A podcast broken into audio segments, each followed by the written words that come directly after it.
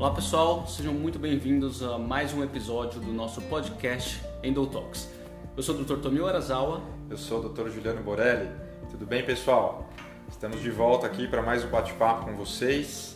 Hoje é nosso sétimo episódio e vamos dar sequência aos episódios anteriores que vimos falando um pouquinho das teorias da origem da endometriose. No último episódio tratamos da teoria genética e epigenética, já falando um pouquinho do, dos mecanismos é, de como a doença pode evoluir. E hoje, para completar esse raciocínio, a gente vai conversar um pouquinho sobre os aspectos imunológicos associados à endometriose, certo, Tommy? Exatamente. E isso é um, um tema que gera muito debate, né, Juliano? É, várias pacientes, inclusive, perguntam recorrentemente se a endometriose é uma doença autoimune, inclusive. Né? Isso realmente gera alguns debates, algum, alguns conflitos, inclusive de conceito entre algumas linhas de medicina que eu vejo. Né? É, mas é importante até a gente esclarecer tudo isso hoje, né? para ficar um pouco mais claro de entender também como o, o, caminho que vai ao tratamento da doença endometriose. Né? Mas acho que a gente pode, antes disso, antes de entrar na questão da doença autoimune, né, falar um pouco e debater um pouco, conversar um pouco, bater um papo aqui para a gente trazer alguns conceitos da imunidade frente a um tecido que está fora do local que ele deveria estar. O que você acha, Gil? Perfeito, Tommy. Você tocou num, num ponto muito importante, né, que é a confusão que os conceitos trazem para muitas pacientes e às vezes para alguns colegas também. Então, é, misturar essa questão é, da doença ser uma doença autoimune, acho que a gente vai é, trazer e desmistificar e mostrar essas diferenças, né? É, e entender de repente o que, que é mais importante é, no caso da endometriose para ajudar nós a entendermos é, como que a doença acontece e as formas da gente poder controlar e tratar é, é importante entender o mecanismo imunológico, como você bem é, introduziu, de resposta. Né? Então, o organismo ele tem é, resposta de defesa a qualquer tipo de agente não reconhecido, de agente estranho ou que esteja é, num lugar onde não deveria estar. E aí nós temos células que fazem parte do nosso sistema imunológico que vão ser produzidas mediante a estímulos é, externos ou a agentes é, estranhos que vão é, diretamente combater esses é, agentes é, não reconhecidos pelo organismo. E uma das primeiras é, ideias que surgiram tentando trazer o conceito da imunologia no mecanismo de doença na endometriose foi justamente esse é, como a endometriose, a gente já comentou nos episódios iniciais, é, tem células semelhantes ao endométrio em tecidos que não deveriam é, conter essas células, então nesses locais essas células são estranhas. E, naturalmente, um indivíduo normal, uma mulher com a imunidade e o seu sistema imunológico normal, deveria produzir células para ir lá combater essas células é, ectópicas ou células é, semelhantes ao endométrio fora do seu local é, original e não deixar que essas células evoluíssem, se propagassem. Então, elas deveriam ser eliminadas pelo mecanismo de defesa natural. E, na verdade, Tommy, parece que isso acontece na maioria das mulheres, não é isso? Exatamente. Então, a gente sabe que, é, a princípio, boa parte das mulheres podem até ter endometriose de forma temporária, inclusive, né? E o corpo ter essa capacidade de eliminação. A questão, acho que principal é o que, que acontece nas pacientes que têm endometriose é, e que esse sistema de defesa da paciente, que seria, é, teria que eliminar essas células que estão num local inadequado, é, o que acontece com esse sistema que ele não, não funciona adequadamente nessas pacientes? Né? Por que, que o corpo de algumas pacientes permite que essa doença fique num local que não deveria estar e permite ainda que essa doença continue evoluindo. Né? Será que é, essas pacientes têm de fato uma imunidade alterada em relação a outras pacientes? Né? E alguns estudos já demonstraram sim né, que o líquido peritoneal dessas pacientes tem uma concentração de algumas células de defesa inferior àquelas pacientes que não têm endometriose na sua pelve. Né? Então, de alguma forma, sim, a princípio, a, a, o sistema imune de, dessas pacientes não é igual a pacientes que não têm endometriose. E aí traz outra reflexão também. Né? Por quê? Porque algumas pacientes têm endometriose e a doença não evolui de forma rápida, ou mesmo não evolui ao longo de anos. Né? E outras pacientes a gente nitidamente vê que a doença está diferente. É, é, é ao vivo. Estamos gravando né, ao vivo aí, pessoal. Então, é, em algumas pacientes, a, a doença endometriose vai ficar inalterada ao longo de vários anos. Né? E já em outras pacientes, a doença endometriose consegue evoluir. E a gente vê que até a apresentação clínica na cirurgia, o tipo de lesão é diferente. A gente vê que algumas pacientes têm um quadro muito mais inflamatório, como uma doença bem mais recente, ativa, e outras pacientes têm um quadro de endometriose como doenças mais inativas, né? que parece que estão tá mais quietas ao longo de algum tempo. São cirurgias que às vezes não sangram tanto, o plano cirúrgico está bem mais bem definido, inclusive.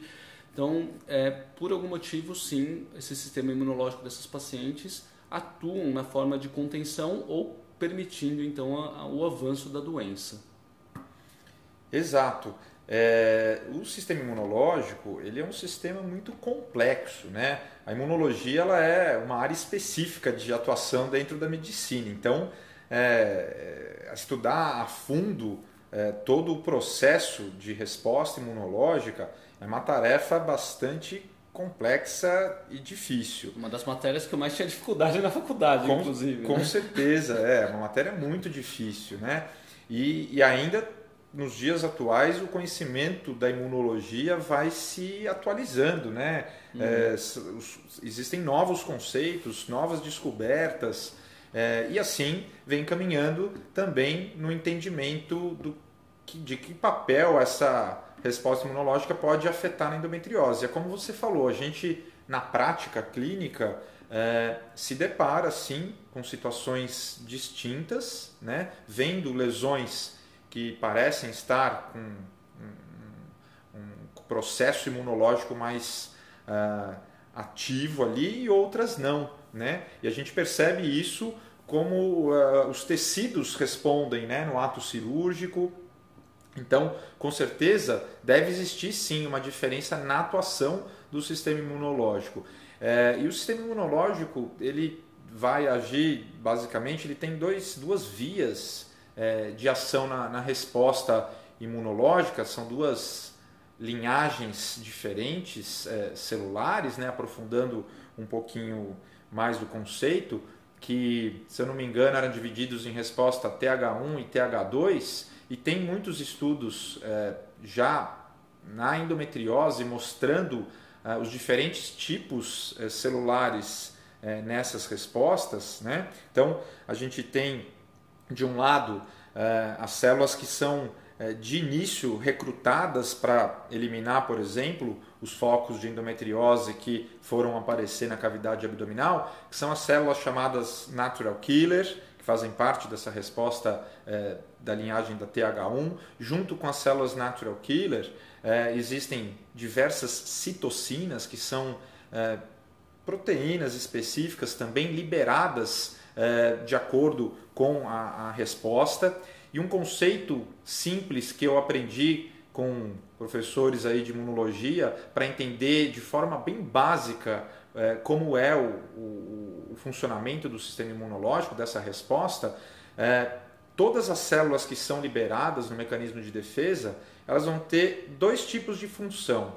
Ou elas vão regular a inflamação, ou seja, vão liberar substâncias que vão de alguma maneira regular o processo inflamatório ou elas vão liberar substâncias pró-inflamatórias. Né? E como você mencionou é, agora há pouco, Tommy, na, no líquido peritoneal de pacientes com endometriose foi encontrado é, concentrações diferentes dessas células pró-inflamatórias ou reguladoras da inflamação quando comparados com o líquido peritoneal de pacientes sem endometriose. E a partir dessas análises, desses achados, começaram a serem levantadas essas hipóteses de que, olha, pacientes com endometriose realmente devem ter uma resposta inflamatória diferente que permite que as células endometriais ou da endometriose permaneçam nos lugares que não deveriam estar, que consigam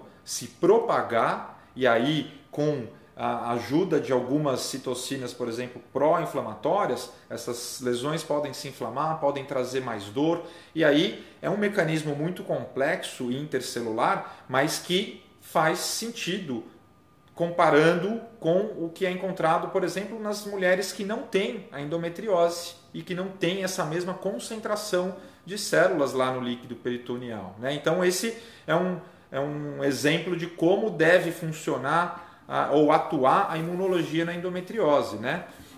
Isso, e mais recentemente também, acho que ano passado, se não me engano, é, foi publicado um artigo que até repercutiu um pouquinho aí na, nas mídias, inclusive, né?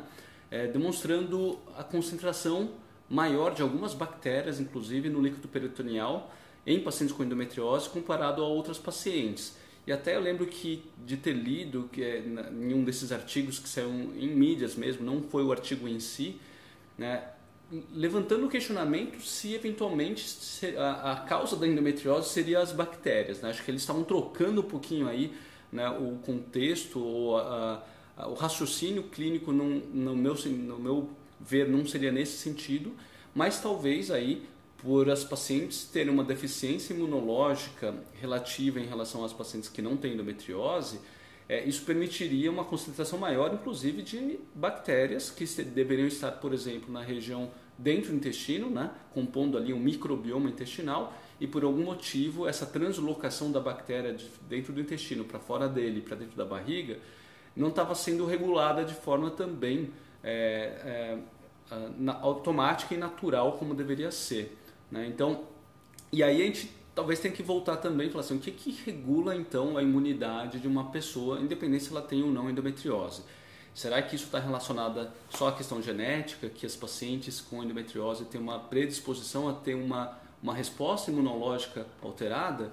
Ou será que são quesitos é, mais relacionados ao seu estilo de vida, por exemplo, que a gente sabe que influenciam diretamente a imunidade de qualquer pessoa, na verdade. Né? Então, é, a, a, qualidade da sua alimentação, a qualidade e quantidade de sono diariamente que a, essa pessoa tem, é, um nível de estresse que essa pessoa é submetida, né?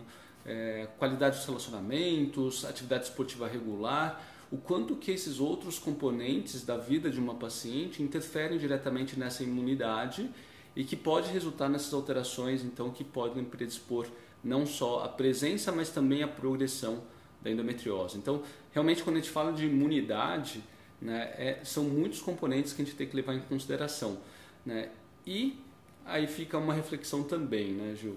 É, o quanto que desses todos esses componentes a gente consegue modular, então o quanto que a gente consegue mudar, se é uma coisa inata, né, o que a paciente já tem e não é mutável, e do quanto desses componentes são passíveis de melhoria, né, o quanto que a paciente consegue, com base nas suas escolhas que elas fazem diariamente né? e nos cuidados e altos cuidados que elas têm, é, que elas, quanto que elas conseguem de fato melhorar. Né? E o que a gente vê na prática, né? muitos pacientes que passam a cuidar mais de si próprias em termos de é, investir na sua qualidade do, do sono, investir em atividades esportivas regulares, investir em uma qualidade da alimentação adequada, o quanto que muitas melhoram de forma significativa os sintomas. Né? Então a gente não tem ainda evidência para falar que a doença melhora, mas muitas pacientes que às vezes aparecem assintomáticas se cuidam muito bem né? e descobrem no estágio às vezes nem tão avançado assim, por vezes avançado também, mas às vezes nem tão avançado assim. E quanto que esse autocuidado influenciou né, na imunidade, nos sintomas e na própria progressão da doença. Então, a gente está debatendo aqui, isso vai gerar, obviamente, muito mais dúvidas e discussões do que esclarecimentos. Mas é só para expor para todo mundo, né, Gil, que é realmente uma área extremamente complexa, né, tem muitas variáveis, mas acho que o que a gente consegue hoje sugerir, né, e por que não, a mudança do estilo de vida e a adequação desses componentes que a gente citou é, vão atuar diretamente nisso. Inclusive sono, por exemplo, já tem vários estudos demonstrando, é, inclusive tem um livro ótimo que fica como sugestão para quem está ouvindo, é, Por que nós, nós dormirmos, né, Why We Sleep, e nesse livro, que é de um estudioso do sono, ele cita o quanto que ah, privar, se privar de sono inativa genes da imunidade. Então você cai a imunidade. Isso eu percebo comigo mesmo. Se eu fico sem dormir algumas noites seguidas, eu sinto, assim, nossa, estou sentindo que o meu corpo vai ficar doente. Se eu não ter uma noite de sono boa, eu sei que vou ficar doente. Né? E o quanto que dessas pacientes, a maioria que tem dor, né? É, elas já têm uma piora da qualidade do sono, só o fato de ter dor. Né? Mas muitas às vezes é por comportamentos mesmo. Né? Então, acho que uma grande dica aí é, que dá, está ao alcance de todo mundo, sem exceção, é cuidar, escolher melhor o seu estilo de vida.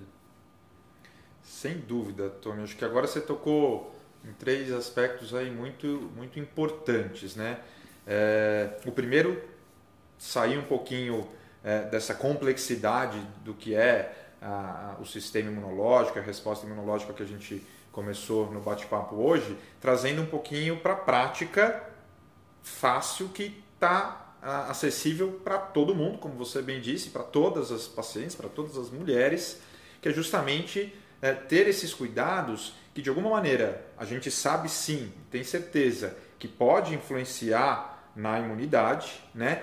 Vai ficar a dúvida ainda com o que a gente tem de conhecimento hoje, é, o quanto isso vai influenciar é, naquela imunidade inata e que pode estar relacionado ou não a, e, e, que seja facilitadora do mecanismo da doença, da endometriose em si, né? Mas com certeza, é, se esses hábitos forem para um caminho mais inflamatório, seja na alimentação, no cuidado do sono, como você acabou de dizer, a gente sabe que isso pode agravar. E se a gente for para o outro caminho, e isso é fácil que é, basta a, a, a, o entendimento, a força de vontade é, e criar uma rotina voltada para isso, sabendo que isso pode trazer benefício de saúde nessas pacientes que têm uh, o diagnóstico da doença, sem dúvida é algo que a gente tem que reforçar sempre.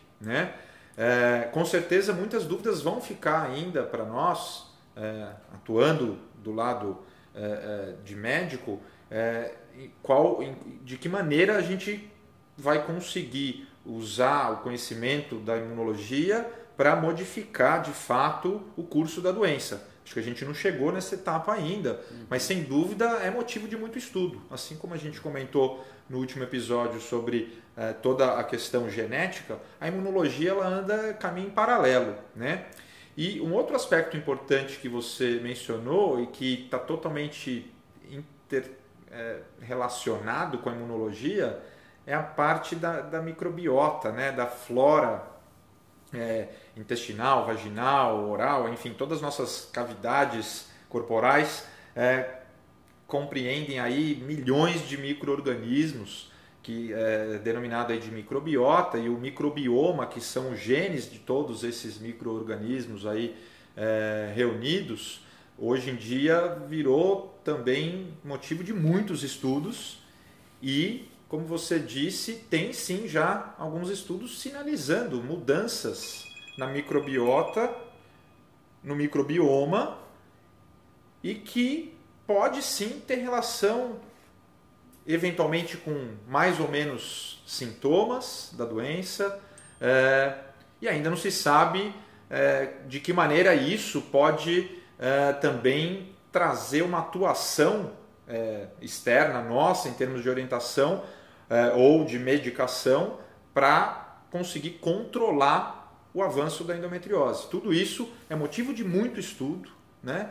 mas acho que vale a reflexão, vale a gente trazer aqui é, para o nosso público que é uma área também muito importante. Né? E, e toda paciente que souber disso e, e tiver consciência de que o autocuidado vai estar tá contribuindo para uma melhora de alguma forma, acho que isso a gente já ganha muito. Né? Então, acho que no, no final do dia o que é importante e faz parte da nossa missão aqui é trazer é, justamente essas informações que são relevantes para tentar, pelo menos, mudar o que a gente sabe que vai trazer benefício, que é o estilo de vida de uma forma geral. Né? E o estilo de vida não é só para endometriose, né? para toda a saúde, para longevidade, é, é, é, fator protetor para hipertensão, diabetes, infarto, derrame, câncer. Então, é uma somatória de outros fatores relacionados ao bem-estar dessa paciente, da saúde de fato, né? É, que está nas mãos de todos nós, na verdade, né? mas que no nosso dia a dia muitas vezes a gente esquece disso, né? É, mas é super relevante isso mesmo. E, e até a questão do, da, da microbiota, microbioma, do estilo de vida, isso volta para a questão epigenética da doença, né, que a gente comentou no episódio passado. Então, para vocês verem que vai tudo se interligando, né? Não é que eu tenho uma teoria ou outra, que uma é excludente da outra, mas todas elas se complementam, se somam. E aí, quando a gente consegue encaixar todas essas peças, realmente as coisas começam a fazer muito mais sentido, né? É, lógico, a gente está ainda num panorama muito mais é, geral, né, numa visão mais macro da doença, mas eu não tenho dúvida que em algum momento no futuro talvez seja possível, inclusive, personalizar o tratamento das pacientes. Né? Bom, qual tipo de microbi microbiota essa paciente tem, qual seria o adequado para essa paciente, o que, que a gente pode fazer para melhorar é, de forma personalizada isso, por exemplo, qual tipo de alimentação seria o ideal para cada paciente, não para todas as pacientes de modo geral com endometriose. Né? Então tem tantos fatores ainda que é, estão a ser desvendados, né? mas isso é realmente muito empolgante para nós, né? porque a gente sabe que tem um longo caminho para seguir ainda, né? É, mas estamos aí né? para acompanhar tudo isso e, se tudo der certo, coparticipar em todo esse processo de descoberta né, de novas desbravamento de novos novas fronteiras aí do tratamento e diagnóstico, inclusive de pacientes com endometriose. Sem dúvida, Tomil, é acho que isso é o que mais nos motiva, né? Então, pessoal, é, fica claro aí que a gente está tratando de uma doença extremamente complexa em todos os aspectos, né? Desde de por que ela surge, a dificuldade no diagnóstico, a dificuldade no tratamento, né? as poucas opções eh, de tratamento medicamentoso ainda. Né? E não então, específicas. E né? não específicas, nenhuma delas ainda é específica, e talvez esse seja o desafio daqui em diante, é, justamente é, conseguir algo que possa atuar numa dessas linhas que estão relacionadas ao desenvolvimento da doença, mas para atuar diretamente na evolução da endometriose. a cirurgia que a gente disponibiliza e a gente vai falar em episódios específicos sobre isso, né, sobre tratamento, mas está aí para poder eliminar esses focos, né? É, de qualquer maneira, fica a, a mensagem é, de que é uma doença extremamente complexa, de que até o entendimento de por que ela surge, a gente está no sétimo episódio aqui falando de sete temas diferentes relacionados ao surgimento da doença e, e à manutenção e avanço das formas diferentes que a endometriose pode atuar.